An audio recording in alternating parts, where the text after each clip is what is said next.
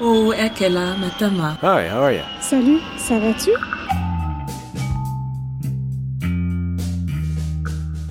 Bienvenue dans Ex-Expat le podcast. Et si on parlait du sujet le plus demandé par nos auditeurs? L'assurance maladie. Cet épisode a été rendu possible grâce à notre sponsor April International Care, car euh, pour ceux qui se préparent à partir, sachez qu'en tant qu'expatrié, vous n'avez plus de sécurité sociale dans l'Hexagone si vous n'avez pas de revenus français. Alors avec une assurance santé internationale en expatriation, eh bien, vous pouvez être assuré même quand vous êtes de passage en France et que vous tombez malade. April International offre toute une gamme d'assurances internationales. Allez donc voir sur le site fr.april-international.com. Épisode 8, saison 2, l'assurance maladie.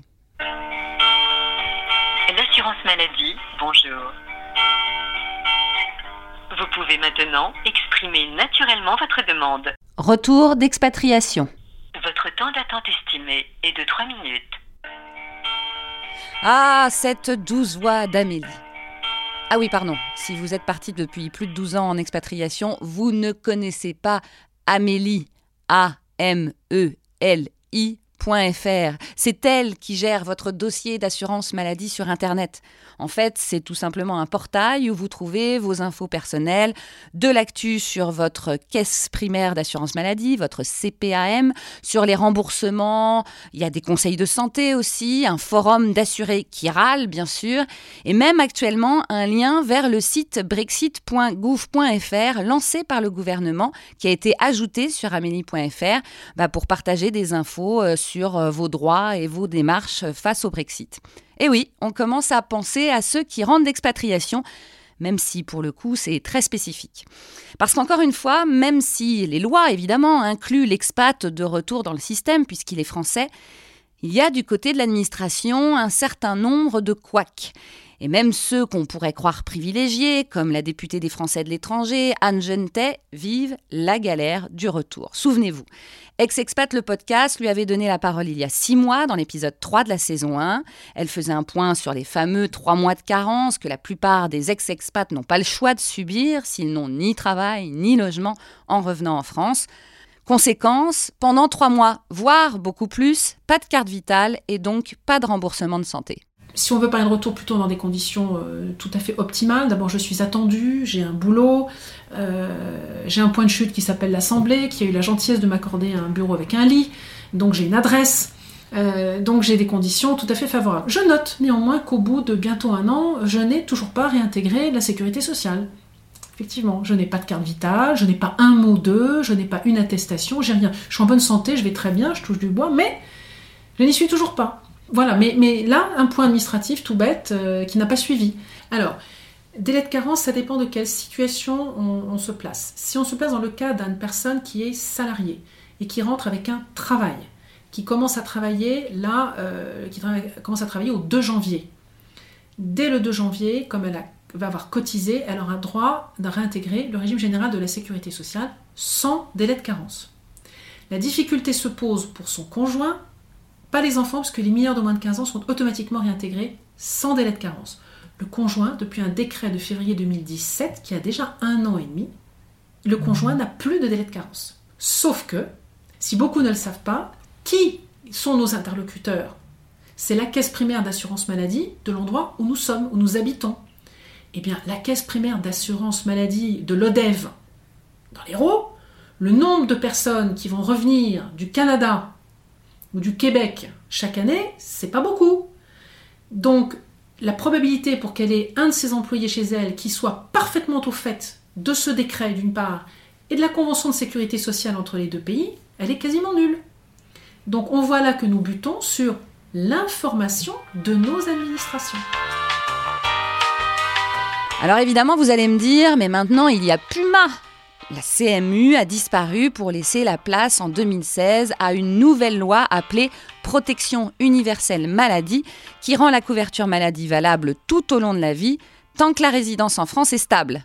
Déjà, c'est pas ce qui nous arrive en tant qu'expatriés.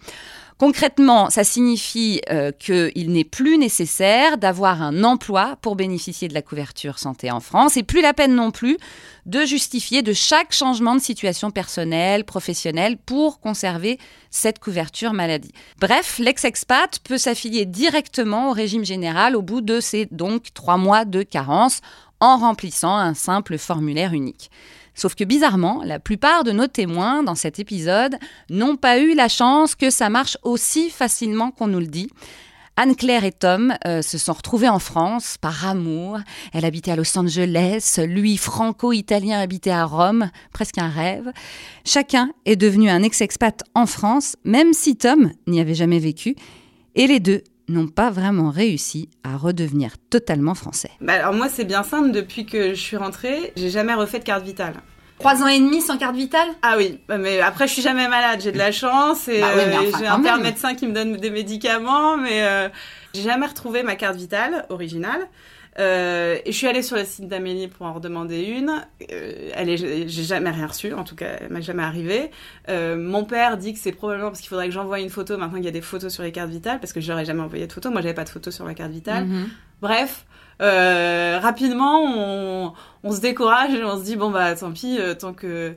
Et alors je sais pas, peut-être qu'il y a aussi un côté où je me disais bah je vais peut-être pas rester, donc donc c'est pas très très grave. Ouais, on n'a pas envie de se mettre dans les, dans les papiers Voilà. jusque-là pour. euh, C'est vrai. Mais alors justement, Tom, toi, t'es français d'une partie de de Oui. ta famille, mais t'es aussi très italien. C'est ça. Euh, donc, on va revenir deux secondes sur cette histoire de sécurité sociale parce que toi aussi, t'as une Ah oui. histoire. Bon, je suis né en Italie, mais je suis français par, euh, par ma mère. Ouais, ouais. Et j'ai un passeport français, sauf que comme j'ai toujours profité de la sécurité sociale italienne, j'avais jamais fait demande de numéro de sécurité sociale et de prestations euh, à la France. Et une fois que qu'on était ici, même pour ouvrir mon auto- auto-entreprise de conseil philosophique, euh, il fallait avoir euh, la sécurité sociale pour l'assurance, tout ça. Et ça, c'était hyper compliqué. En fait, j'ai passé énormément de temps à aller chercher les bons papiers pour avoir un numéro de faire une demande de sécurité sociale. Après, non seulement le Alors que tu peux prouver que t'as ton passeport Bien français, sûr. quoi. Enfin, bien sûr, bon, déjà les premiers problèmes étaient avec la banque Oui, parce qu'ouvrir des comptes, euh, il fallait euh, montrer son revenu en Italie, euh, donc c'était vraiment. En fait, j'étais épuisé dans ma démarche d'entrepreneur. Déjà à la fin de ces de l'ouverture de, de la de la Ouais, je boîte, j'étais déjà complètement épuisé. Et du coup, là, au bout de trois ans et demi, tu n'as pas non plus de carte vitale, c'est ça? Ah non, non, non, non, j'en ai pas. T'as laissé tomber. Ah, j'ai laissé tomber. Non, j'ai rappelé. Vous avez j'ai- vraiment du bol de pas être malade. hein, Oui. Ouais. Ah oui, oui, non, ça c'est sûr. En fait, ils m'ont envoyé un courrier il y a environ quoi, un an, après six mois que j'ai fait la demande, pour me dire que mon cas était plus long que prévu parce qu'il nécessitait d'a- d'aller contrôler des documents. Et finalement, ils m'ont ghosted. j'ai plus de réponse de la Sécu. Peut-être que donc dans deux ans on sera parti, peut-être finalement ma carte vitale va, va arriver déjà périmée. Je vais prendre votre carte vitale, s'il vous plaît, madame. Pas de carte vitale. Donc, si vous n'avez pas de carte vitale, je vais vous faire une feuille de soins. Donc, il faudra me régler, s'il vous plaît. hein. Voilà, je vous sors la feuille de soins. Le problème, c'est que, comme d'habitude, chaque cas est particulier. Et si Anne-Claire et Tom n'ont pas de soucis de santé, tant mieux pour eux, Alexandre, lui, est un survivant. À 27 ans, expat à Hong Kong, il a connu l'enfer de l'administration française quand il a fallu se faire soigner pour une maladie très grave dans l'Hexagone. Expat, en fait, je l'étais, euh, oui, euh, de fait euh, au départ, mais en fait, je suis très vite passé en contrat local, et du coup, en perdant tous les avantages administratifs. Euh, donc, j'ai dû, euh, j'ai une assurance santé privée. euh. Alors, en fait, j'ai eu des problèmes de santé quand j'étais à Hong Kong. Donc, j'avais trouvé un peu une combine entre guillemets en me rendant en fait dépendant de mes parents. En fait, il y, a un- système qui existe, en fait, qui est à la base pour un enfant handicapé où on est dépendant, on adulte dépendant en fait de ses parents. C'est un peu une faille dans le système qui existe. Pas une faille en soi, parce que chaque Français a droit à la sécurité sociale, c'est un droit constitutionnel. Mais en tout cas, l'administration, la sécurité sociale ne prévoit pas un numéro de sécurité sociale, une couverture médicale pour les étrangers qui reviennent euh, euh, dans le pays. Il y a une faille euh, du système. Donc du coup, il faut trouver des combines pour, pour en profiter. Soit demander le RSA et donc la CMU. Même si on n'a pas besoin de l'argent, en fait, on est obligé de demander le RSA pour avoir la, CMU, ce qui est quand même un peu délirant. Et moi, je voulais pas le faire parce que bah, j'ai pas besoin de l'argent. J'ai de l'argent de côté et j'estime qu'en n'ayant pas cotisé au système, j'ai pas le droit de, toucher euh, euh, du système comme ça. euh, la sécurité sociale, certains pourraient dire oui, mais tu profites bien du, système de santé puisque tu t'es fait soigner en France. C'est vrai, c'est un fait. Oui, mais ça, c'est aussi c'est une question médicale aussi. Oui, oui, oui, c'est une question médicale. Enfin, T'avais peut-être plus, mes- peut-être plus confiance en- Bien sûr, dans bien le sûr. système français. Oui, et puis je pouvais pas parce que c'était une maladie de longue durée. Enfin, j'ai eu un cancer en fait, donc, euh, donc j'avais pas le choix. Euh, du coup, j'ai eu, euh, j'ai j'ai eu euh, cette démarche, là, ce problème administratif à faire, où en fait, je suis rentré en urgence euh, euh, en France et euh, où donc à l'hôpital, on m'a dit, bah, il me faut, euh, il me faut une carte vitale pour pouvoir vous soigner. Où en fait, on peut même pas payer, en, tant que Français, on peut même pas payer en fait les soins, parce que moi, en fait, je pouvais payer et me faire rembourser par mon assurance privée euh, à Hong Kong. C'était une possibilité pour moi. Je, ça, ça m'aurait pas dérangé du tout, au contraire. Euh, mais, euh, mais je pouvais pas le faire parce que j'étais pas étranger. Et donc du coup, il a, en fait, j'avais deux solutions. Soit je demandais euh, bah, du coup la, la CMU à travers le, le RSA tout ça, mais ça prenait un délai monstre. Soit je me faisais rattacher à mes parents. On arrive au bureau de la Sécu euh, avec mon père, je me souviens très bien, euh, à Nantes, et euh, on demande du coup ce rattachement-là, on explique la situation, et le mec nous dit bah, très bien, écoutez, je j'ai procédé à votre demande en urgence, ça va mettre trois semaines. Ce à quoi euh, j'ai répondu très naturellement, dans trois semaines je serai mort, donc c'est bête. Quelle horreur. Et du coup, euh, cette personne a un petit peu compris quand même, à force d'insistance, et, euh, et en fait a, a rentré trois mots dans son système. Euh, et en fait, il pouvait faire tout de manière automatique sur place, ça, prenait, ça a pris véritablement 30 secondes. Voilà. Et ça donnait un, un bel aperçu des, du fonctionnement du système administratif français. Revenir avec des enfants. Anne Jeunetet nous l'a dit au début de cet épisode, pas de problème, moins de 15 ans, paf, d'office rattaché à la Sécu. Eh ben pas toujours. Il y a 5 ans, Jean-Baptiste et Alexia rentrent du Sénégal, des étoiles dans les yeux. Il faut dire que madame est enceinte. Et là, la douche froide à la Sécu. On revient, on a tous les deux plus de boulot, ayant été entrepreneur, côté euh, sécu, autant te dire que c'est, n'existe pas. Et donc, euh, donc on arrive euh, un peu comme des fleurs, et puis euh, on va d'abord dans, dans l'hôpital le, plus proche de, de chez nous, à la maternité, et puis on dit, ben voilà, l'accouchement est prévu pour septembre. On était en juin. Et là, ils nous regardent avec des grands yeux, euh, ils ferment le dossier et ils disent, ah ouais, non mais nous, on n'a pas de place avant, euh, je sais pas, mai-juin prochain, quoi. Enfin, tu. Donc, euh, Bon, alors on va dire au bébé de rester dans voilà, le c'est ça. ventre. Ah ben, on va lui dire d'attendre, hein.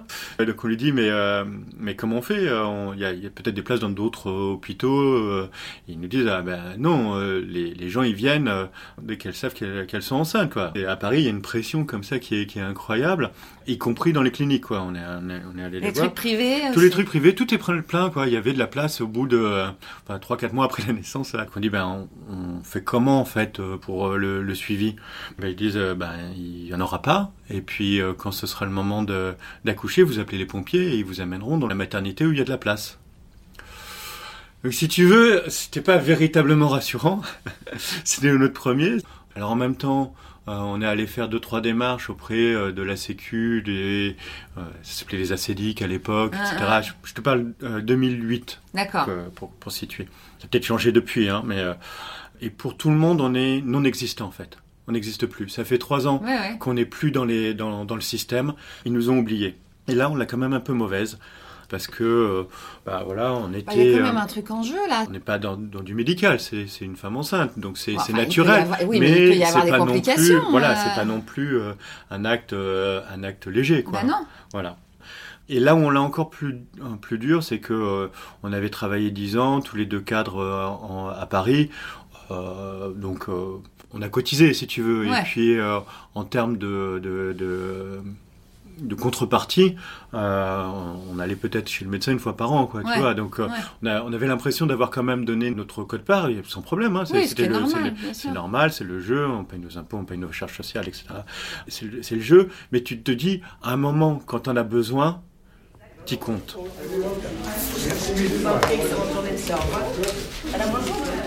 Après 20 ans en Chine, Hélène ne comprend plus rien à comment marche l'assurance maladie. Et la Sécu elle-même est pas très sûre d'où et comment la caser. Écoutez. Sept mois à me réouvrir mes droits avec- pour moi et mes filles. Sept mois.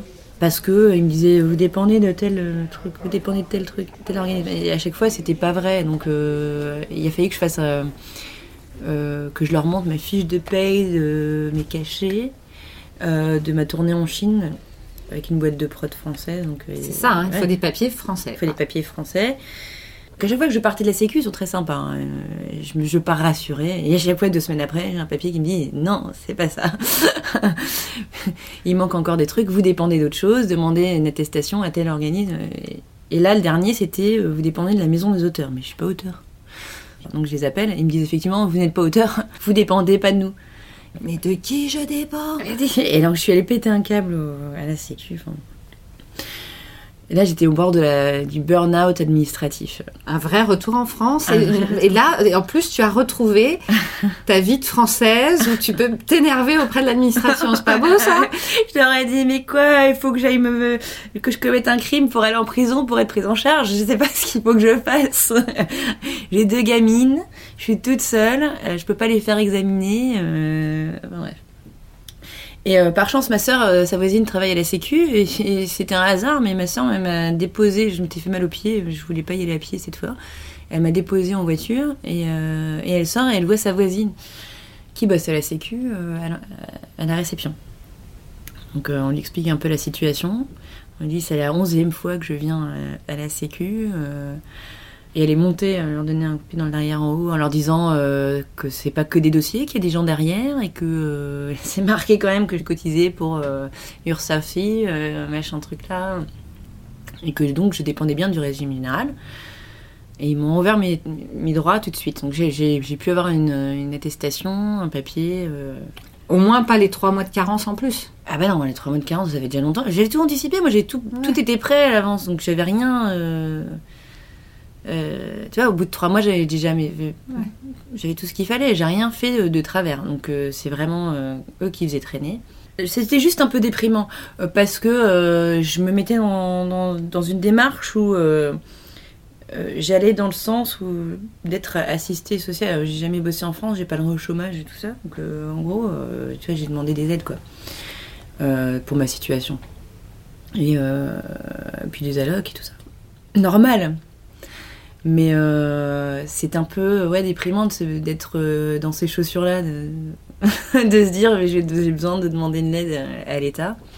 Parce que ça, on n'a plus l'habitude quand on part à l'étranger, en tout cas en Chine. Ouais, non, on n'a pas l'habitude. C'est à quel sujet? Et nous désirons obtenir le laissez-passer A38. On vous a mal informé. Vous devez vous adresser au guichet 2. Ici, à côté? Non, ça c'est le guichet 8. Le guichet 2, je ne sais pas où ils l'ont mis. Consultez l'huissier. Mais cette... Mais... Ça a l'air de s'arranger, hein Je commence à me méfier. Valérie, serial expat dans quatre pays différents en 15 ans, Brésil, Espagne, Chine, Maroc, s'est très vite retrouvée dans les méandres kafkaïens de l'administration au retour en France. Alors déjà, on avait un enfant, on est en Espagne, donc euh, hors des systèmes. Euh, on était parti depuis plus de 11 ans, quasiment 12, donc euh, il n'y avait pas de carte vitale avant qu'on parte. Donc il fallait re- vraiment reprendre tout le process de A à Z, réactiver nos comptes. Tu penses que ton, ton numéro de sécu, tu l'as à vie. hein. Certes, tu Oui, l'as à vie, sauf oui. qu'en fait, derrière, il n'y a rien. Quand tu rentres et que tu es parti aussi longtemps, il n'y a rien. Donc il faut que tu reprennes pas à pas tout, tout le, toute la démarche pour, euh, comme si tu étais un nouvel arrivant en France et que tu voulais postuler euh, à euh, la Sécu. Et, euh, et c'est long et c'est fastidieux, surtout quand, comme nous, tu as un enfant qui est né à l'étranger parce que il faut Oui, alors passer mais par qu'est-ce un- qui ça je comprends pas. il est, enfin, il est quand même français, non il est en Europe en plus, donc ça devrait pas être si compliqué. Ouais. Alors honnêtement, c'est pas le plus compliqué dans l'histoire parce que euh, il faut juste passer par cette démarche-là avant de euh, obtenir tous les papiers qui justifient que ton enfant est bien euh, de nationalité française parce que il est né de deux parents sur un seul étranger, mais de deux parents français. Donc bref, c'est, des petites formalités, ça gère sur Internet, mais voilà, ça prend un petit peu Mais de temps. est-ce que vous aviez pris un passeport sur place, un passeport français On a ou toujours été enregistré partout au consulat. Non, mais pour votre- pour votre Bien enfant. sûr. Et une fois que tu as donc les documents qui concernent, qui justifient la nationalité française de, de ton enfant, tu dois ensuite faire ton dossier. Mais bon, alors honnêtement, c'est pas le plus compliqué. Hein. C'est euh, avant, c'était, à- enfin, je sais pas si c'est toujours euh, localisé à Nantes. Euh, avant, il fallait envoyer tes courriers à Nantes. Maintenant, tout ça se passe euh, Par se Internet. passe par internet et ça, c'est assez fluide. Mais c'est la première étape. Et une fois que tu as donc les documents qui concernent, qui justifient la nationalité française de, de ton enfant, tu dois ensuite faire ton dossier pour euh, réactiver et avec euh, les enfants qui Parce que sont... c'est après ça. Tu peux pas le faire Ah pendant. ben, je peux pas faire valoir les droits à sécu de ma fille comme ayant droit de mon mari ou de moi si euh, ils la connaissent pas. Donc, euh, comme elle est vraiment, il fallait d'abord avoir tous les documents qui justifient sa nationalité française euh, pour compléter, enfin avoir un dossier complet. Et ce qui est hyper euh, on, on, moi j'ai appelé tout le monde euh, à la Sécu, j'ai euh, cherché en ligne toutes les infos, je pensais à chaque fois avoir tout. Je dis à chaque fois parce que ça m'a pris des mois et à chaque fois que je me suis ou présentée ou euh, physiquement ou euh, par courrier ou par téléphone, il manquait toujours un truc. J'avais à chaque fois une information différente. Enfin, c'est juste la grosse, grosse galère. Et en plus, alors ça, je dis pour ceux qui nous écoutent, ça peut peut-être les intéresser dans le cas du retour. Moi, j'ai fait une grosse boulette, mais je pouvais pas le savoir parce que personne me l'avait dit et, et personne à la Sécu me l'avait dit. C'est qu'en fait, euh, j'ai envoyé un dossier famille et euh, un jour, miraculeusement, quelqu'un m'appelle en me demandant sur mon dossier des compléments. Il manquait des papiers. J'avais tout coché, mais il manquait quand même encore des papiers. Et donc, je lui dis très bien, vous me parlez de moi, on discute de mon dossier. Et je dis, qu'en est-il du dossier de mon mari? Et là, la fille me dit au téléphone, ah non, mais euh, votre mari, il est né quand? Décembre. Ah ben non, mais donc c'est pas moi qui m'en occupe parce que moi, je m'occupe du mois 8. Bah oui, vous êtes né en août, donc euh, je, voilà, je m'occupe du mois 8 et le mois 12 décembre, c'est pas moi qui m'en occupe, c'est un autre service. La notion de famille, elle n'existe pas dans la gestion de ces dossiers. Alors après, quand même reconnaître y a une, fois que tout est rentré dans l'ordre et que tu as récupéré ton, compte est réactivé et que tu as récupéré ta carte vitale, merci. Merci, tout fonctionne super. Quand même, c'est quand même un luxe incroyable d'aller comme ça euh, chez le médecin ou le pharmacien. Tu vois,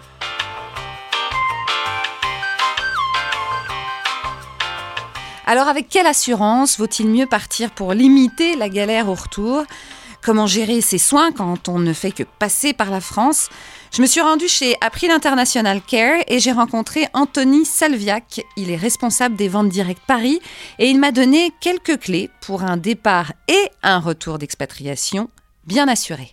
Alors, il y a plusieurs possibilités euh, qui va dépendre selon le pays dans lequel vous allez vous rendre, ainsi que selon vos besoins qui sont propres à chacun.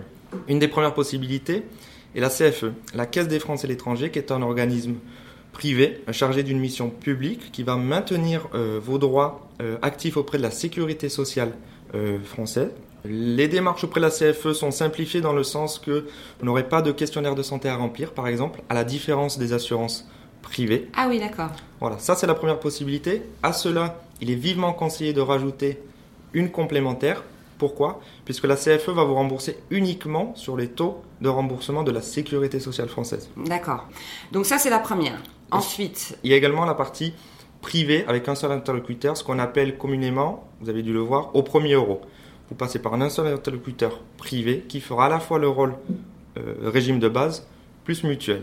Enfin, il y a la dernière possibilité qui est la couverture euh, sociale locale. Selon le pays dans lequel vous allez vous rendre, euh, il se peut que la couverture locale soit de, de bonne qualité, comme ça peut être le cas inverse, avec un réseau de soins qui peut être euh, défectueux ou euh, vous serez contraint de vous faire soigner dans le public et non pas dans le privé. Attention sur ce dernier point, toute couverture dite internationale comme l'assistance rapatriement ne fera pas partie de la couverture sociale locale du pays dans lequel euh, vous allez être. Donc finalement, il n'y a pas de solution euh, commune à tout le monde, cela Mhm. dépend de votre destination et surtout de, de vos habitudes de consommation et de vos besoins. d'accord. Mais, alors évidemment, nous, on est dans le podcast sur le retour. On vient d'entendre plusieurs témoins qui ont eu des difficultés quand ils sont revenus, même s'ils avaient la CFE, même s'ils étaient bien couverts. Euh, D'abord, le gros problème pour beaucoup, je pense qu'en fait, les gens ne comprennent pas ce que c'est. Qu'est-ce que c'est que ces fameux trois mois de carence? Alors sur les cas qu'on a vus, si vous aviez pris la CFE, CFE seule ou CFE complémentaire, il n'y a pas de rupture avec la sécurité sociale française. Vos droits sont maintenus. Euh, pas de démarche particulière, vous gardez ce lien avec la sécurité sociale française comme si vous étiez resté en France finalement. Euh, D'ailleurs, au niveau de la CFE, euh, il y a une nouvelle loi qui a été adoptée fin 2018. Les adhérents devraient à terme pouvoir conserver leur carte vitale au cours de leur expatriation, ainsi faciliter quand même les démarches lors de leur retour en France. Oui, parce que c'est vrai que quand on part comme ça, on nous coupe, entre guillemets, la carte vitale. Et il y a une seule manière de la remettre en, en marche, c'est justement de se réinscrire. Effectivement, vous sortez du régime euh, social français. Et donc avec ces nouvelles démarches auprès de la CFE, ça va quand même faciliter euh, la vie Mm. des Français euh, à l'étranger. Euh, si on a eu une assurance euh, privée. Privé. Donc privé au premier euro, comme je vous ai dit tout à l'heure. Donc là, c'est selon le contrat que vous allez prendre, selon les options que vous allez sélectionner, il est possible que la- l'assurance privée vous permette une couverture euh, sur ce délai de carence-là, le temps que euh, tout rentre en ordre, que vous réaffiliez au régime social français. Donc bien faire attention par contre sur certaines garanties, comme en cas d'accident ou si c'est une couverture totale. Donc bien se renseigner à ce niveau-là.